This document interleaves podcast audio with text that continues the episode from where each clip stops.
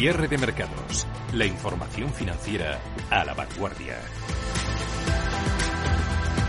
Han ido un poquito más las ganancias en el IBEX 35 en este último tramo de negociación. Se desmarca claramente y con ganas del resto de índices europeos. En ellos cierto que también se han reducido un poquito las pérdidas. IBEX 35 tiempo real más 0,84%, 7.231 puntos. Tocaba su nivel más alto intradía hace unos minutos en los 7.200 40 en rojo tenemos a mirando al resto de principales índices del viejo continente al mercado francés CAC 40 retrocede un 0,3%, 4.924 puntos.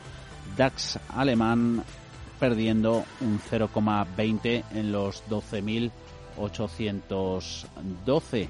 A la cabeza de las pérdidas en el índice selectivo español, Almiral 5%, un 2, se deja la papelera ENCE, mm, descuentan más de un 1% entre otras las Repsol, ArcelorMittal, CIA Automotive, Acerinox, mucho cíclico, también Siemens a mesa después de la racha positiva de las últimas jornadas. Fabricante de aerogeneradores retrocede un 1,7. Liderando las subidas, recuperación en Grifols del 3,5%, más de un 3 para Endesa, que presentaba resultados esta mañana, 24,58 recuperación a medias en las turísticas tras el golpe y varapalo de ayer. Tenemos a Hoteles Media un 2,3% más cara, un 2 sube también AENA, la acción de la aerolínea IAG, cotizando en los 2 euros con 0,7 con subidas cercanas al 1%. Vamos con más análisis en cierre de mercado. Saludamos a Nuria Álvarez de Renta 4 Banco. ¿Cómo estás, Nuria? Muy buenas tardes.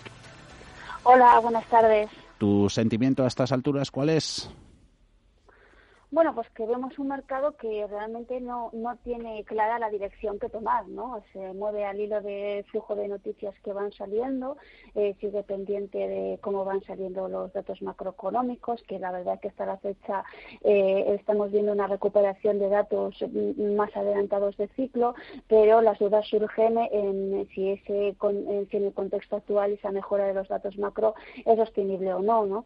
Luego el mercado sigue atento al a la temporada de resultados empresariales, sobre todo al mensaje de las compañías, en un, en un momento en el que los bancos centrales pues van a continuar con sus políticas de esperar y ver y luego, bueno, pues el mercado también lo que vemos es que también está pendiente de cómo evoluciona la crisis sanitaria sin que haya un control, al menos no parece que todavía tengan la situación controlada en Estados Unidos ni en Latinoamérica y estamos en pleno proceso de rebrotes en toda Europa, ¿no? Resultados y los mensajes que lanzan las corporaciones. Leo en vuestra nota de Renta 4 Banco sobre Bankia. Mensaje positivo de cara al segundo semestre, segunda parte, segunda mitad de este tumultuoso 2020. Destacáis la solidez en capital y la sostenibilidad en sus ingresos. Sí, la verdad es que los resultados han sido positivos, han superado las estimaciones, pero sobre todo es ese mensaje de cara a la segunda parte del año.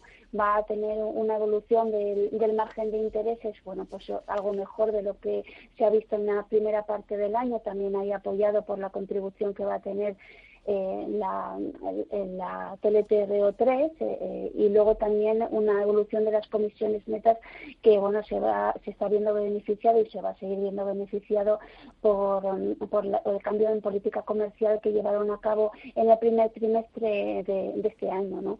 Eh, esto permite generar generar capital de manera orgánica a pesar de, de llevar a cabo una serie de provisiones asociadas a COVID que evidentemente son altas porque porque les ha llevado a subir el coste de riesgo, de riesgo que esperan para el conjunto del año hasta 70 puntos básicos, pero realmente es una guía que dieron en el primer trimestre y que han mantenido ahora de cara de cara a final de año. Mm. La solidez de los ratios de capital, sobre todo lo que te lo que te, permite tener es visibilidad mm. para que vuelvan a retomar el pago del dividendo mm. y sobre todo ese pago de dividendo extraordinario que en un principio tenían planteado en su plan estratégico.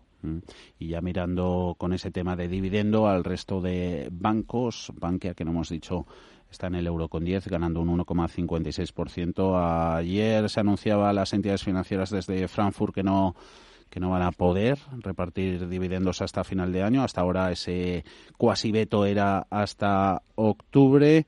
Em, puede añadir eso tensión a la castigada cotización de los bancos porque también va a terminar revisando el mercado eh, vulnerabilidad, como nos comentas, no, Nuria, de los escenarios que contemplan en el Banco Central Europeo. Dicen que en el neutral los bancos son sólidos, pero en el más negativo, el más estresado, escuchábamos antes a Andrea Enria, decía que todavía es posible.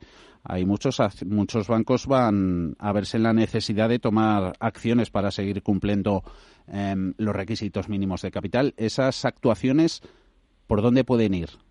¿Qué serían necesarias? Primero, ¿no? Si realmente de, las cuentas de esta crisis sanitaria lleva a, las entidades a situar sus ratios de capital debajo de los, de los requerimientos. ¿no? Mm. evidentemente que el Banco Central Europeo haya tenido esa prohibición del pago de dividendos hasta enero del 2021 no es una buena noticia para el sector porque al final el pago de dividendos es uno de, o era uno de los atractivos principales pero sí también es verdad que bueno es una medida que va encaminada a salvaguardar esos ratios de capital ¿no? Eh, hay, hay, muchos efectos sobre los ratios de capital, ¿eh? no solo el tema del pago de dividendos.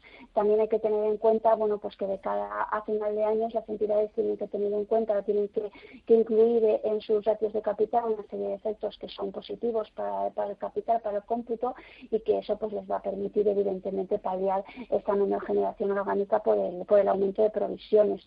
Aquí la principal duda es hasta dónde van a tener que irse las provisiones, ¿no? Que realmente lleven a unos niveles muy altos de dotación de pensiones que que obligan a la entidad a, llevar a cabo medidas que, más allá de no repartir dividendo en 2020 o con cargo a 2021, se, vean obligadas a seguir llevando a cabo pues venta de activos no estratégicos, como estamos viendo en Sabadell, o, ampliaciones de capital, ¿por qué no? O incluso fusiones, eh, si, si, todo esto lleva a, situarse en los niveles de capital que puedan suponer un riesgo para el ¿no? cuenta que otra de las novedades que ha anunciado el Banco Europeo, más allá del tema de los dividendos, es que los bancos operan bajo los requisitos de capital hasta al menos desde el 2022 mm. y nivel hasta finales del 2021. O sea, esto es importante, porque al final si tú tienes un banco que por eh, puntuales, por esta sanitaria, incremento de provisiones, te va a llevar a situar de manera temporal tu ratio de capital por debajo de tu requisito, es, flexibilidad y te permite llevar a cabo medidas para recuperar ese capital perdido, porque, porque tienes esa flexibilidad. Te perdimos la comunicación por momentos, pero nos ha quedado, yo creo, que muy claro tu punto de vista sobre los bancos. ¿Dudas también hay, Nuria, por último, muy breve, en turísticas, demasiada incertidumbre, comprar travel stocks, aerolíneas, hoteles, es hoy como comprar bancos allá por 2008? Si vemos de los bancos, las condiciones actuales, eh, está por debajo de los niveles de 2008. Nuria, Nuria, perdona que eh, perdemos la señal casi casi del todo. Eh, no te preocupes que hablamos en los próximos días y si no lo hacemos feliz verano, ¿vale? Vale. Un saludo, Nuria Álvarez, Renta 4. hasta la próxima. Cierre de mercados con Javier García Viviani.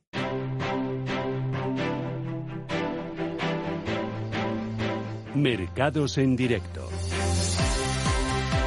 que con esos bancos al que hacíamos análisis con renta 4 banco, las mayores subidas entre las entidades financieras eh, son para Sabadell, 32 céntimos, gana un 2,7%, Caixa más 1,58%, Bankia más 1,75, un poquito atrás y más rezagados se quedan los dos grandes punto y medio, 2 euros con 10 para Santander, BBVA 4 céntimos por encima de los 3 euros ganando un 0,73%. Resto del mercado ya mirando a la parte baja, donde tenemos penando de nuevo a la acción de Almiral, pierde más de un 5%, está en los 9 euros con 34. En total hay 11 valores en rojo, con pérdidas también para ENCE, la papelera del 1,8% ha presentado también resultados. Siemens Gamesa a la baja un 1,7, 19 euros con 0,6 en el mercado continuo. También conocíamos sus números esta mañana, las de A los está recibiendo con pérdidas ligerísimas del 0,3% en los 6 euros con 42. Han gustado los números en metagestión, Alfonso Batalla. Eh, me han gustado bastante los resultados de A porque, bueno, siendo un momento malo en el que el confinamiento eh, ha marcado estos eh, seis meses de, ejercicio, eh, ha conseguido batir en un 2% en ingresos, pero sobre todo ha batido principalmente a niveles de vida. Así que, veo que los resultados de A han sido bastante buenos. Y en cuanto a los resultados, esperamos algo un poco más eh, malos en el lado de, Bankia, por ejemplo. Esperamos que los resultados no decepcionen un poco. Una Bankia que ganó un 64% menos debido a provisiones para hacer frente a posibles contingencias por la COVID-19. José Ignacio Guirigolzarri es su presidente.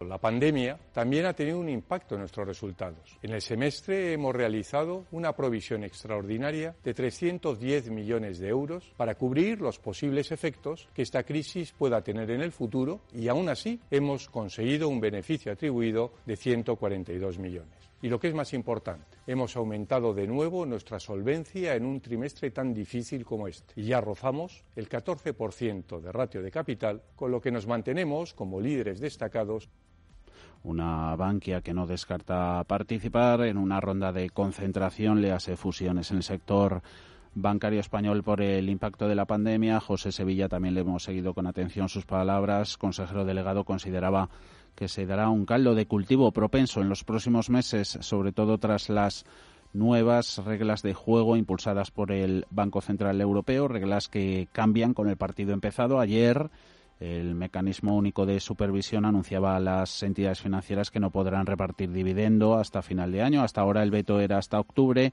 Hoy eso ha sido confirmado por el BCE dentro del resultado de los test de estrés internos cuyos datos agregados ha dado también a conocer ese anuncio. Eh, puede añadir tensión a la castigada cotización de los bancos en los próximos días.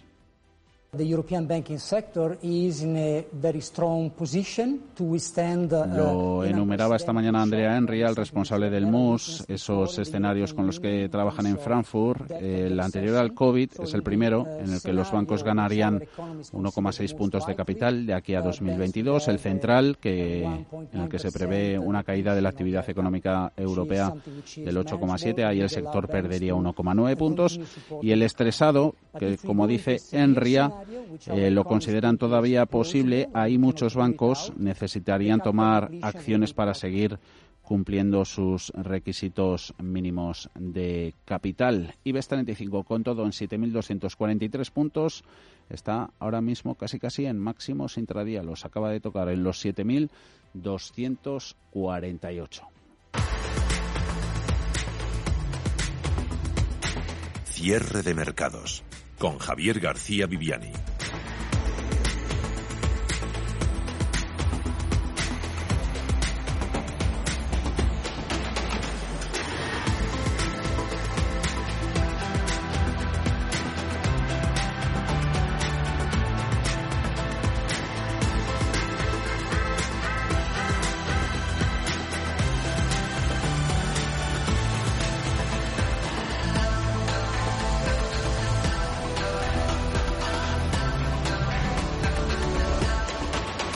5 y 21 de la tarde, 4 y 21 en la Comunidad Canaria. Todos los martes hablamos con Antonio Banda, consejero delegado de Phil Capital. ¿Cómo va todo, Antonio? Muy buenas tardes. Hola, Vivi, buenas tardes. Un mercado, bueno, ya propio de la época veraniega, pese a todos los frentes abiertos que siguen cotizando. Por un lado, la falta de catalizadores para seguir subiendo, preocupación por la extensión del coronavirus, a sabiendas de que tienen los mercados esa red de seguridad de los bancos centrales. Al final, poquito movimiento. IBEX 35 Bolsa española un día destacando en lo malo, el día después como hoy destacando en el lado positivo por esos golpes que se está llevando la industria turística en Phil Capital. ¿Cómo veis los mercados? Bueno, nosotros, como sabes, pues la visión en el corto plazo la tenemos bastante eh, alejada, ¿no? Al final, nosotros a nuestros clientes lo que les decimos es que tienen que estar encima de la noticia, tienen que estar informados, pero que su objetivo de inversión tiene que estar en el entorno que le marque su perfil de riesgo. ¿no? Nosotros creemos que para un perfil o para cualquier eh, inversor que tenga capacidad de hacer eh, inversiones con sus ahorros, lo lógico es que su horizonte temporal, pues como mínimo tendría que estar en eh, año y medio, dos años sin dejar aparte que, bueno, estas cosas que nos están pasando en el corto plazo, la volatilidad, la situación de la crisis sanitaria, pues todo eso acompañan a que veamos la situación pues con unos ojos más marcados por las preocupaciones de la situación económica que por la, el trasfondo de la situación financiera y de el valor de las inversiones, ¿no? Si nos centramos en una cartera de fondos, eh, claramente tenemos que seleccionar y buscar aquellos fondos que nos den, sobre todo, un coste menor, que tengan capacidad, porque su estrategia de inversión esté muy clara, que sean activos, porque nosotros creemos claramente que la gestión activa es donde tienes que estar, que es, es eh, los fondos que añaden y, sobre todo, una combinación de fondos de gestión activa te va a permitir diferenciarte de los índices y conseguir unas rentabilidades que probablemente con una situación de gestión pasiva y en la que solamente administras tus decisiones y no las gestionas, es difícil eh, obtener rentabilidad, ¿no? Y ese es el gran problema que tenemos en, en España y los en los inversores españoles, mm. que la falta de formación financiera nos ha llevado a no tener claro cuáles son nuestros horizontes temporales de inversión, qué rentabilidad esperada queremos para nuestra cartera y, sobre todo, qué, motivo tiene la, volatilidad para que nos haga tomar determinadas decisiones. Entonces. Y Antonio, eso, con la mirada puesta en el largo plazo, ¿qué ocurre con todos esos inversores?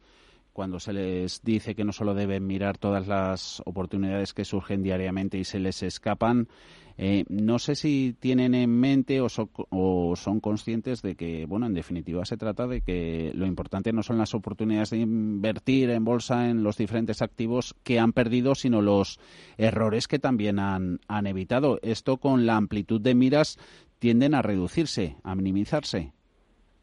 Bueno, fundamentalmente sí, porque ¿qué es lo que ocurre cuando tienes una cartera en la que estás cómodo, tienes eh, ese objetivo que lo estás cumpliendo? Normalmente te despreocupas del corto plazo y no tomas decisiones que muchas veces te llevan al error, ¿no? Y mm. que te llevan el, error por esa visión a muy corto plazo, sin tener y descontar qué es lo que te puede pasar y sobre todo cuando hablamos de fondos de inversión hay que tener en cuenta que uno de los elementos claves es la diversificación que ya tiene el propio fondo, con lo que el, inversor tiene o el partícipe del fondo tiene que hacer menos eh, eh, ese juego por diversificar, ya lo está jugando a través de los fondos de inversión y sobre todo la eh, posibilidad que tenemos eh, en España con que podemos traspasarnos de un fondo a otro. Es decir, el, eh, el tiempo de la toma de decisiones de cambio de estrategia lo tomamos nosotros y lo hacemos a través de un cambio en los fondos que tienes en tu cartera.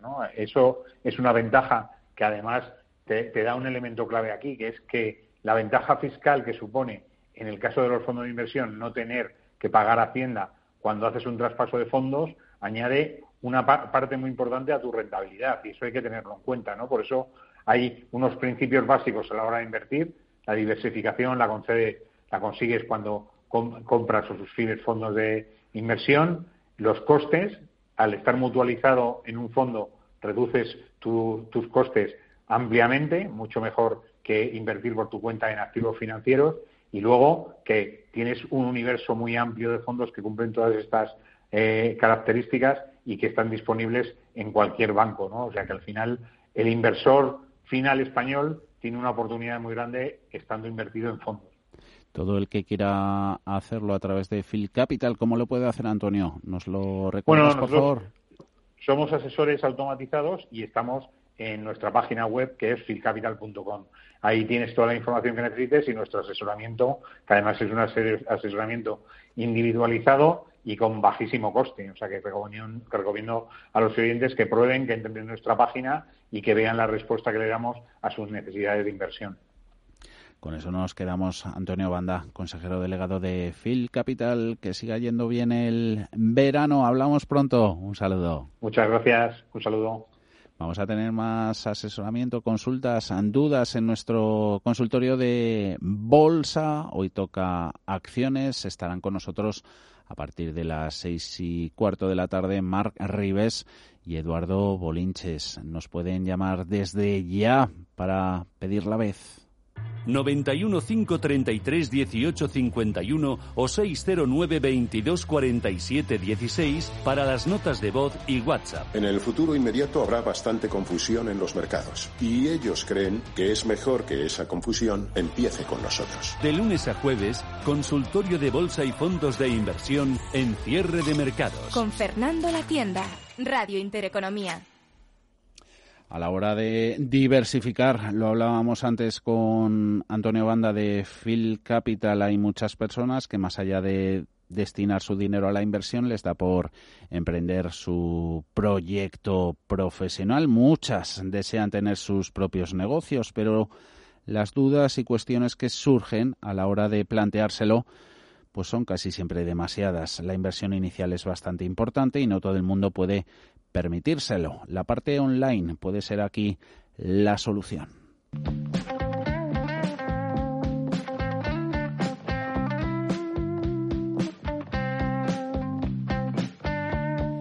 ¿Cómo conseguir la gran inversión inicial para montar un negocio? ¿Cómo saber cuál es la inversión idónea a la hora de lanzarse a ello? ¿Cómo hacer que después de esa inversión sea rentable?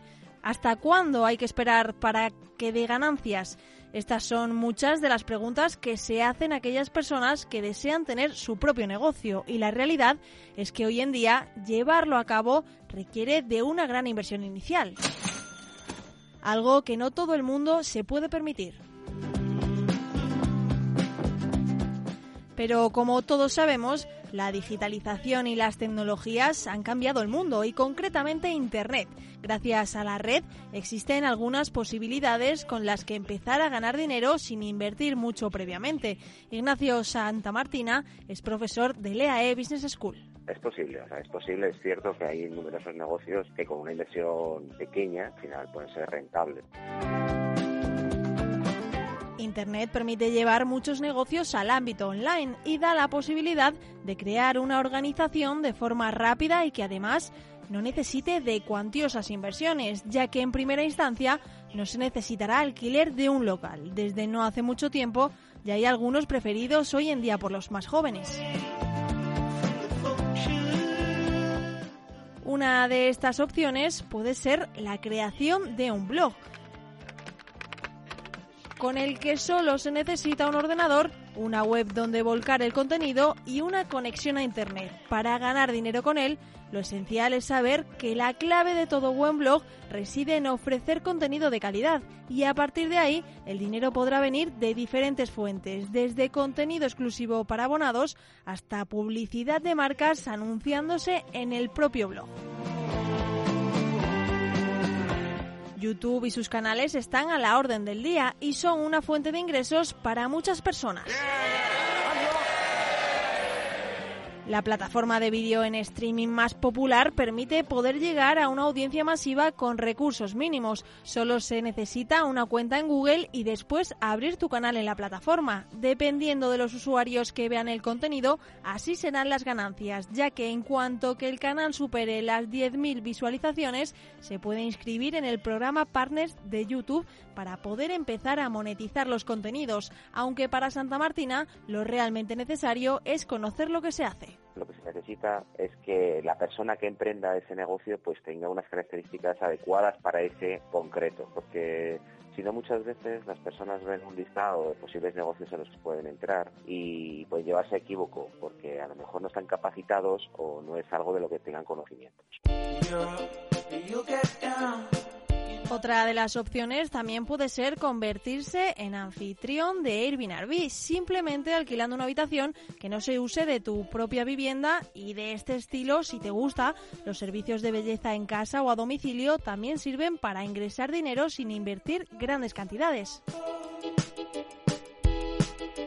Aunque no solo hay posibilidades en negocios desde casa. Si la persona cuenta con formación y acreditación en el campo de la salud física, una opción de negocio rentable que requiere de poca inversión pasa por ofrecer tus servicios como entrenador personal y también hay espacio para la creatividad. Si la persona tiene dotes y conocimientos en fotografía, puede convertirse en fotógrafo de eventos. Lo que recomiendan los expertos es crear una web propia donde los clientes puedan contactar y contratar los servicios, además de poder ver el trabajo realizado. Para el profesor de EAE Business School es muy importante tener paciencia en todos ellos. Debemos distinguir que a veces también ocurre, ¿no? La gente piensa que con que, montar un negocio que es necesario ganar muchísimo dinero. Bueno, yo creo que lo primero que debemos pensar es que una pequeña inversión, dinero es decir, bueno, pues mira, esto para mí va a ser un, mi modo de vida, va a ser mi modo de vida, ¿no?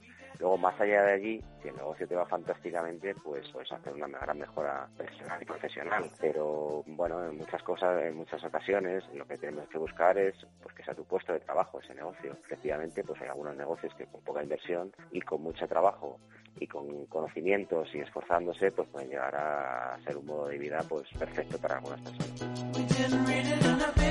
Hay muchísimas posibilidades y lo bueno es que en todas ellas el capital del que necesitas disponer para empezar el negocio es prácticamente nulo. En general, se reducirá a herramientas como un ordenador o un móvil, pero por otro lado requerirán de esfuerzo, constancia, habilidad y en general mucho tiempo, al menos el necesario hasta conseguir una cartera significativa de clientes.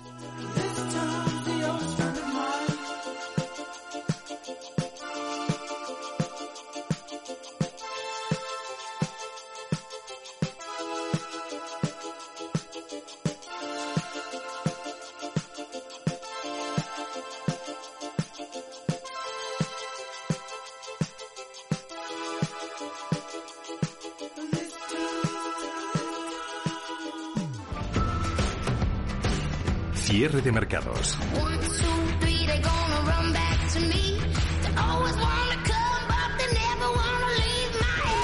Los mejores expertos, la más completa información financiera.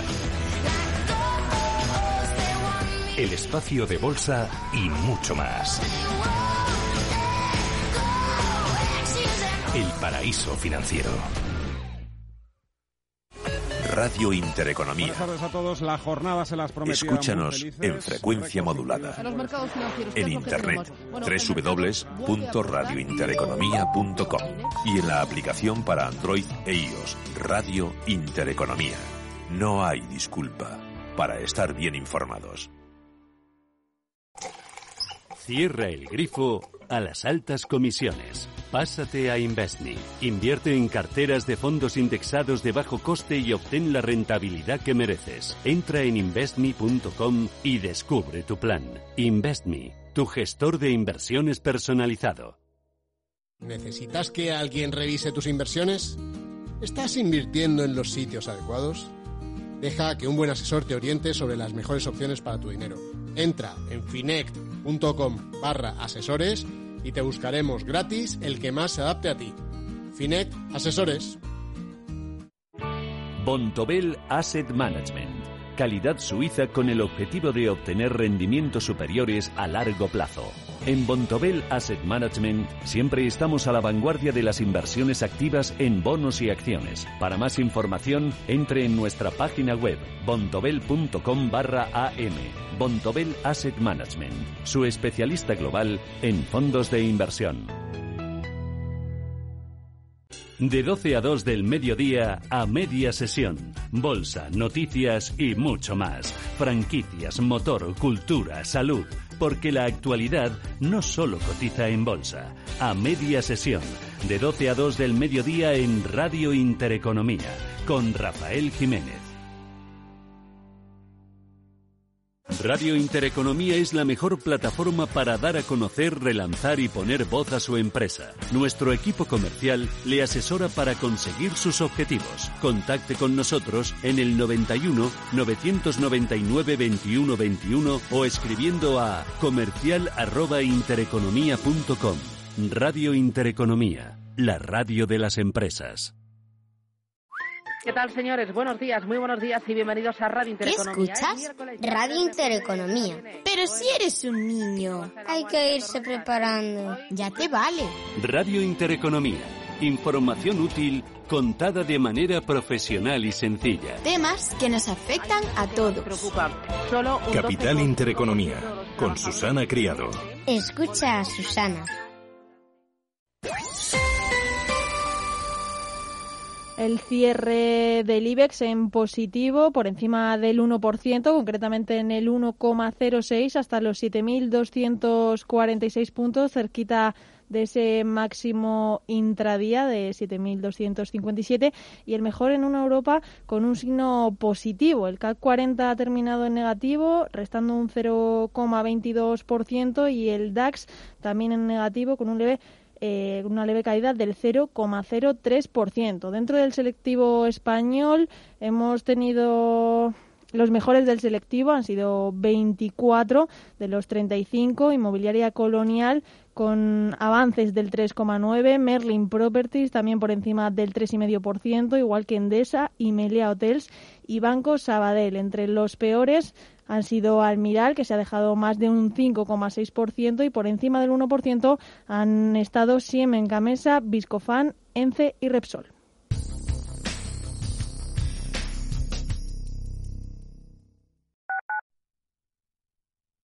¿Quieres saber cuánto vale una vivienda? Ad Valor sociedad de tasación homologada por el Banco de España, valora todo tipo de activos inmobiliarios, obras de arte, empresas, para asesoramientos, hipotecas. Nuestra red nacional de expertos realizará una tasación profesional, rápida y eficaz.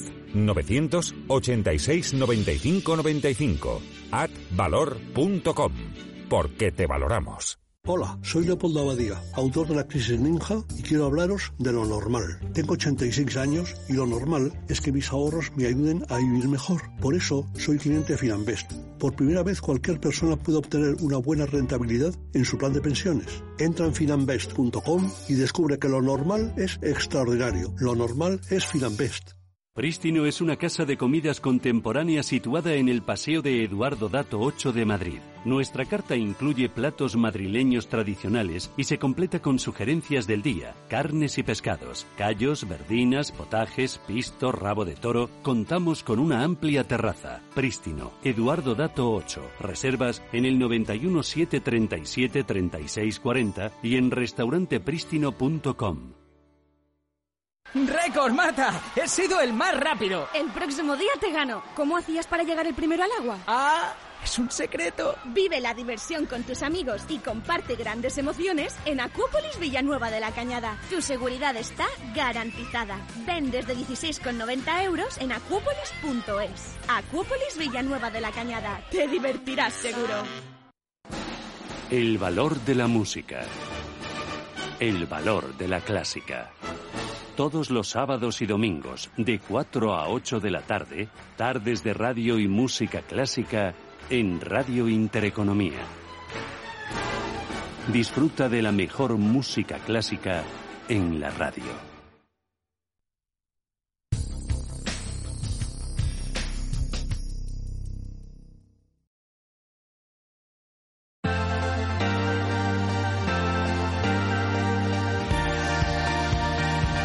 Anteriormente, en cierre de mercados.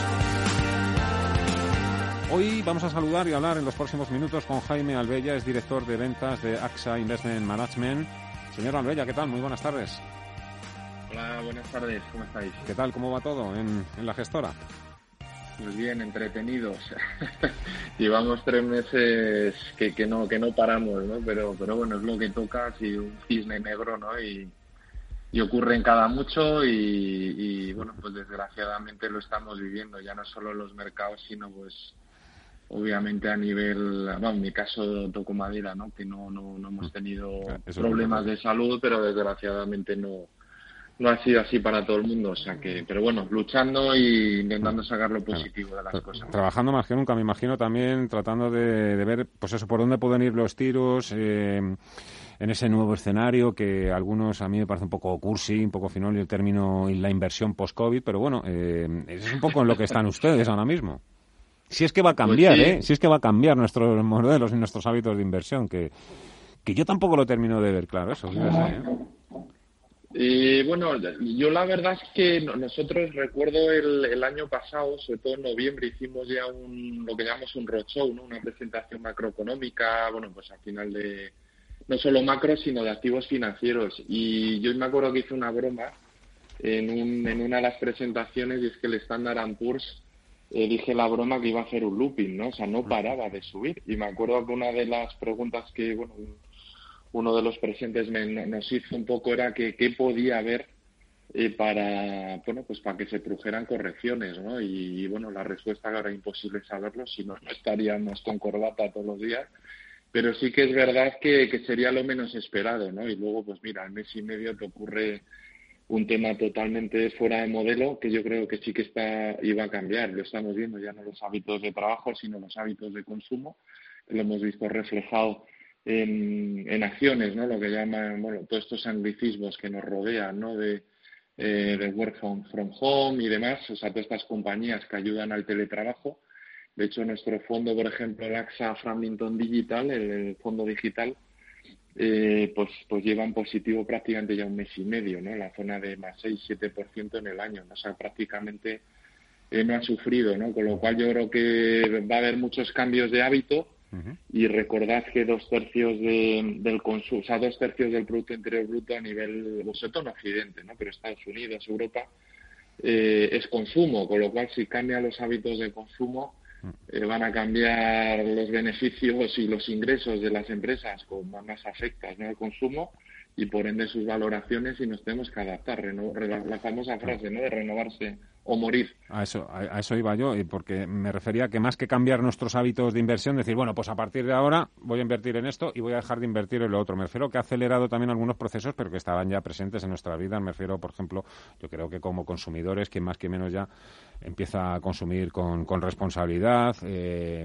le da mucha importancia a la sostenibilidad, sabe que no es una moda pasajera, sino que es, es el futuro en lo que nos lo que nos pues sí, nosotros llevábamos ya mm, eh, prácticamente 6-7 años ¿no? lanzando temáticas. Al final venimos de un mundo, eh, tenemos una transparencia ¿no? que es muy graciosa cuando hacemos las presentaciones, que es gris, ¿no? Es decir, y no es que falte el color, sino decir que hay como dos economías, ¿no? Una economía antigua, un mundo gris que crece muy poco y obviamente pues esas compañías y esas inversiones el crecimiento va a ser bajo, pero sí que llevamos eso, pues ya 5, 6, 7 años intentando buscar nichos de crecimiento, esos nichos dentro de la economía que creemos que van a crecer por encima del crecimiento global sistémico, ¿no? Y varios de los nichos que bien has comentado, pues es la parte de robótica, la parte digital, longevidad, que lleva ya muchos años, ¿no? Pues al final la inversión de la pirámide poblacional y el efecto que tiene en el consumo.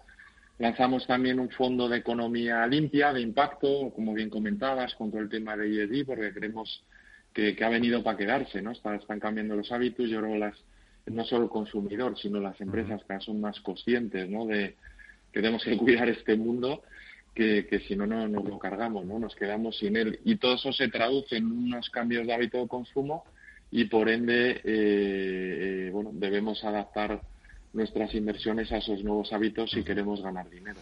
Son una gestora internacional. Eh, ¿Su cliente español es muy distinto al de otros mercados? ¿En esta crisis le ha podido más el pánico o el nerviosismo o, han sabido templar gaitas?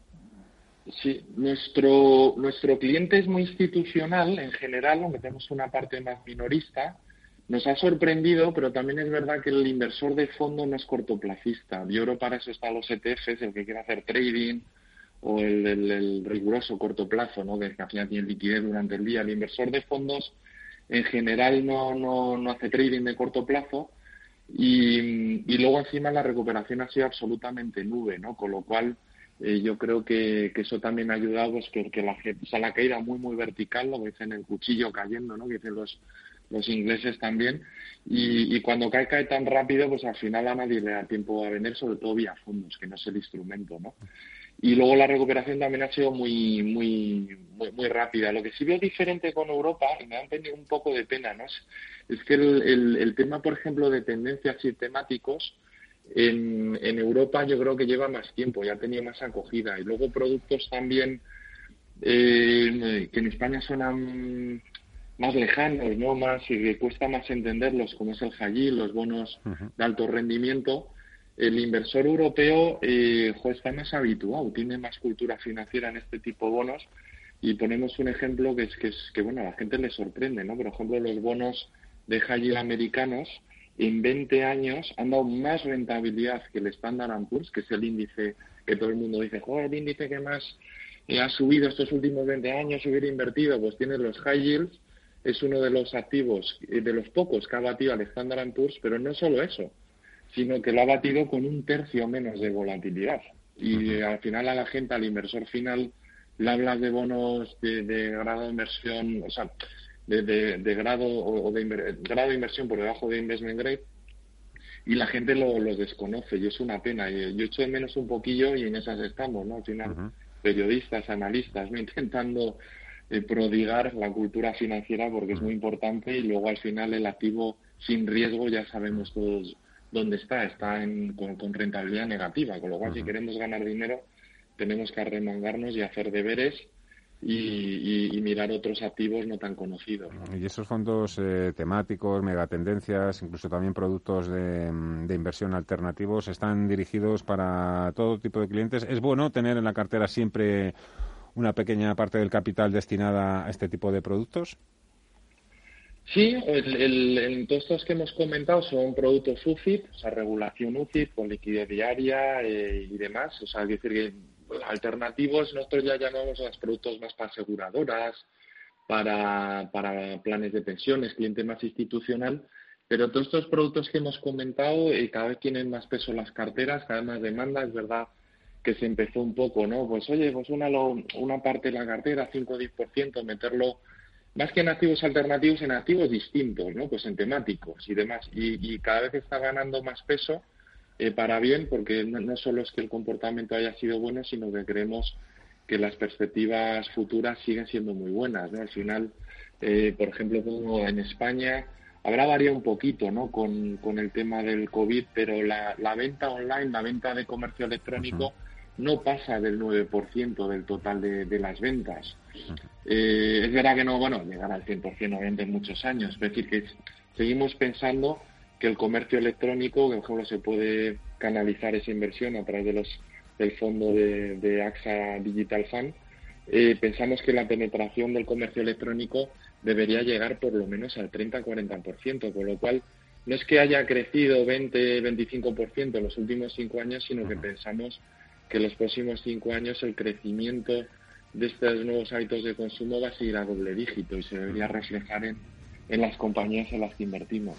Jaime Albella, director de ventas en la gestora AXA Investment Managers. Nos apetecía mucho este ratito con, con ustedes para conocer sus planes, su visión de mercado y también un poco, pues eso, su visión tras la pandemia. Es un placer, muchísimas gracias. Que vaya todo muy bien. A vosotros. Hasta otra, muy buenas tardes. En Radio Intereconomía, los mejores expertos, la más completa información financiera, los datos de la jornada, el espacio de bolsa al momento, cierre de mercados, el paraíso financiero. No perdemos de vista los datos. Queda a conocer siempre a estas horas el Ministerio de Sanidad ha comunicado este martes 905 contagios nuevos en las últimas 24 horas, son 50 más que ayer lunes. Los fallecimientos notificados en los últimos siete días en nuestro país se mantienen en los seis. Referencias también empresariales de última hora. Ha presentado resultados ante la CNMV, hecho relevante el gestor aeroportuario AENA, cuentas de la empresa que no menos impactantes por ser esperadas. Cae un 65% el tráfico de pasajeros, menos 45% en ingresos, abajo el EBITDA, El beneficio operativo de la compañía un 82%, caída también a plomo en su flujo de caja operativo. Cash flow desciende en el semestre un 72% respecto a junio de 2019. Números que cotizará mañana AENA, empresa que ha terminado con subidas del 2,46% en los 116 euros con 70 céntimos. Ha estado AENA entre los 24 valores que han terminado en positivo. Las mayores subidas con más de un 3 en varios de ellos, concretamente en 5. Colonial casi un 4, 7 euros con 11. Merlin Properties 3,7, lo mismo que Endesa, que presentaba sus resultados esta mañana. Ha habido recuperación también a medias en algunos valores turísticos. Caso de Hoteles Meliá, 3 euros con 18 de subidas. Sabadell, el mejor banco, avances para su acción del 3%. 11 valores han terminado en rojo, el más penalizado Almiral, un 5,6% abajo. Siemens Gamesa, descenso tras la racha positiva que lleva el fabricante de aerogeneradores, pierde un 1,8. Ceden también más de un punto porcentual, entre otros valores, los Viscofan, Ence, Repsol, Acerinox y ArcelorMittal. Son valores, muchos de ellos que seguro que salen a escena en nuestro consultorio de bolsa. Lo empezaremos eh, prácticamente en 25-30 minutos. Estarán con nosotros Eduardo Bolinches y Marc Rives. 91 533 18 51 o 609 22 47 16 para las notas de voz y WhatsApp. El suelo se mueve bajo nuestros pies y parece que no hay otra salida. De lunes a jueves, consultorio de bolsa y fondos de inversión en cierre de mercados. Con Fernando La Tienda, Radio Intereconomía.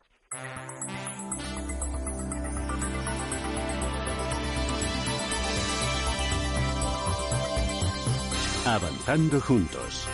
Francisco Ortihuela, director general de Ametic. Lo que proponemos es digitalizar esos sectores tan importantes para la economía española como es la salud, como es el turismo, como es la movilidad y como es toda la cadena agroalimentaria. Y a través de esa digitalización convertir estos sectores en sectores eh, tractores del resto de la economía española y tractores también eh, de, la, de la competitividad a nivel, a nivel mundial. Lo que queremos es que a través de la digitalización de estos sectores España lidere esa transformación digital y sea también exportador de tecnología. Hasta ahora lo que somos principalmente somos consumidores de tecnología y lo que queremos ser también es creadores y exportadores de tecnología y potenciar estos sectores tan importantes para nuestra economía de tal forma que seamos más competitivos que nuestros vecinos. Eso es un poco el objetivo, ese es el gran objetivo que tenemos con estos eh, macroproyectos tractores.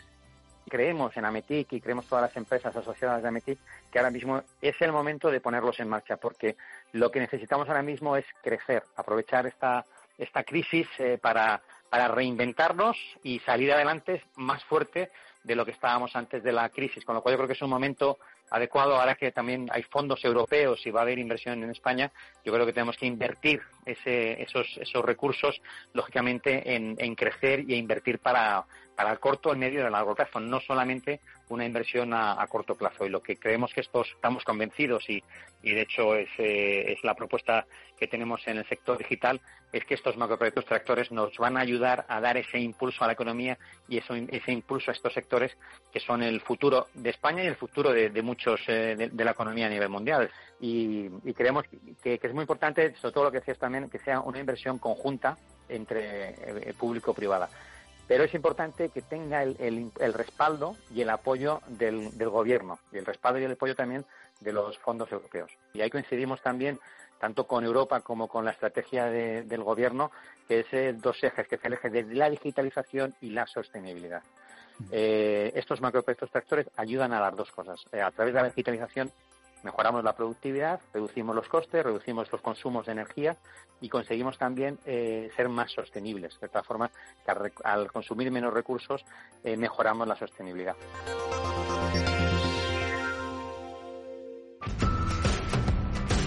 Cierre de mercados.